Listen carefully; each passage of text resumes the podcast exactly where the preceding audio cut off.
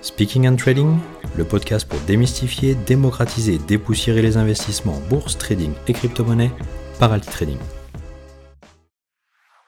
Hello les traders, investisseurs et passionnés de revenus passifs. Aujourd'hui dans ce nouvel épisode, on va découvrir ou revoir ensemble comment fonctionne la bourse.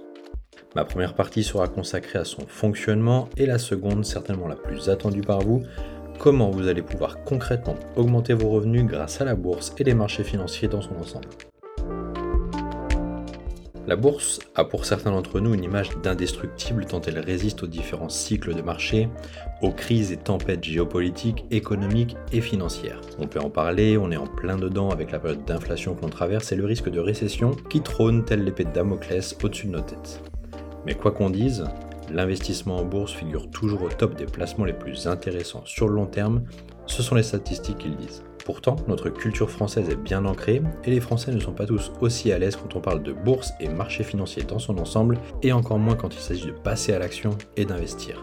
Je cite souvent en exemple la comparaison avec les États-Unis où une grande partie de la population se voit ouvrir un compte titre dès la naissance par leurs proches contre un livret A chez nous. Les différentes crises ont renforcé ce sentiment jusqu'ici, notamment lors de la crise des subprimes, même si cette donnée semble changer depuis la pandémie de Covid-19 où les réflexions personnelles de chacun font que la création de revenus complémentaires ou tout simplement une non-dépendance à un revenu issu d'une activité salariée permet d'élever les marchés au rang d'investissement intéressant et à prendre en compte. On le voit d'ailleurs très bien, hein, puisqu'au dernier trimestre 2021, on était plus de 2,5 millions d'investisseurs actifs contre 2,3 millions sur le dernier trimestre 2020 et 1,8 million sur la même période 2019. Petite précision de ce qu'est entendu par investisseur actif, il s'agit des investisseurs ou des traders qui passent au moins un ordre sur les marchés financiers lors d'un trimestre.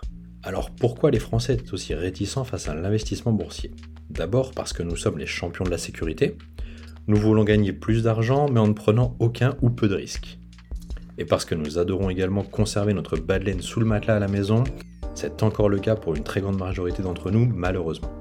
Je dis malheureusement car comme je vous le présentais dans un épisode précédent sur la gestion budgétaire, garder son argent de côté ou sur un livret A aujourd'hui ne vous rapporte rien, mais déprécie même sa valeur en période inflationniste. Maintenant, pour vous qui hésitez encore peut-être à passer à l'action, à vous lancer, vous vous demandez sûrement quel rôle joue la bourse aujourd'hui. Elle a un rôle de facilitateur de financement de l'économie notamment pour les entreprises qui s'en servent de levier de financement en émettant des titres. Ce n'est donc pas qu'un lieu de spéculation comme peuvent le dire les anticapitalistes. C'est donc le lieu de rencontre entre l'offre, les entreprises, et la demande, les investisseurs. Ce lieu est appelé le marché en ce qui concerne la bourse et les marchés financiers dans son ensemble, trading, crypto, etc. Concrètement, il existe deux marchés, le secondaire et le primaire. Le primaire, c'est un peu la concession de véhicules neufs. C'est donc le lieu où sont émis et souscrits les nouveaux titres financiers comme les IPO, donc Initial Public Offering ou Introduction en bourse en français, les augmentations de capital et les émissions d'emprunts obligataires. Le secondaire, à contrario, correspond à la concession de véhicules de seconde main. C'est le lieu d'échange des titres par les investisseurs. Vous retrouverez ensuite à l'intérieur de ces deux marchés plusieurs types d'actifs que l'on catégorise en classes. Les classes d'actifs prennent donc plusieurs formes, comme par exemple les actions d'entreprise, les obligations, les produits dérivés, les matières premières, les ETF ou encore plein d'autres. Petite anecdote d'ailleurs sur ce lieu d'échange, il n'y a que 40 ans à peine que les différents actifs s'échangent virtuellement via un système informatisé à la Bourse de Paris.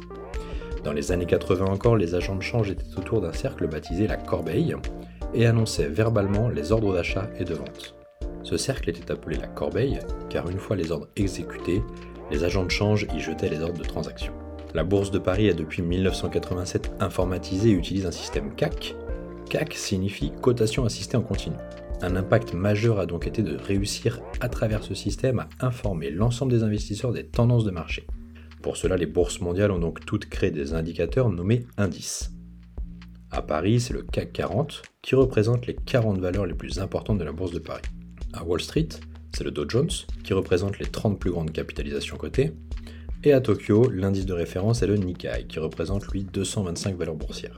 Maintenant que vous savez où vous mettez les pieds, j'espère que vous n'allez pas vous arrêter en si bon chemin, au-delà de son fonctionnement, je vous explique maintenant comment vous pouvez gagner de l'argent en bourse et même sans aucune compétence au départ.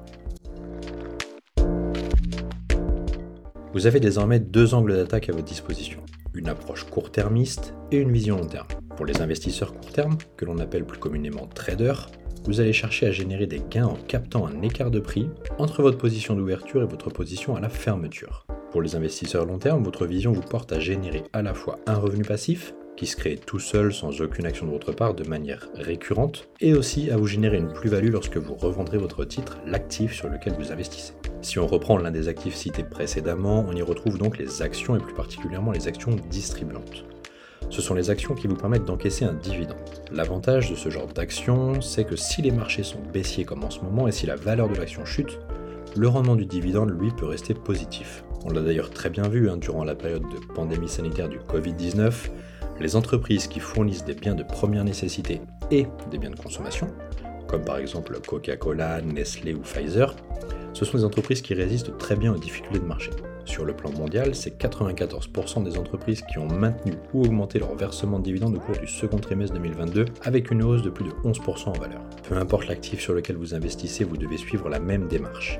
Premièrement, vous former. Car oui, aujourd'hui les statistiques parlent aussi d'elles-mêmes, 90% des traders amateurs qui se lancent sur les marchés financiers sans être formés crament leur compte en moins d'un trimestre. La deuxième étape, ouvrir un compte titre ou un PEA afin de pouvoir passer vos ordres d'achat et de vente. Pour ça, rapprochez-vous de votre banque. Je vous conseille d'ailleurs les banques en ligne qui ont souvent des frais moindres, comme Boursorama par exemple, ou bien d'un courtier comme XTB. Vous retrouverez des liens d'information dans la description de cet épisode. Le choix du compte titre ou d'un PEA se fera uniquement selon les actifs sur lesquels vous investissez. Si vous investissez dans des actions européennes avec une stratégie long terme, il sera intéressant de privilégier le PEA dont les avantages fiscaux ne sont vraiment pas à négliger.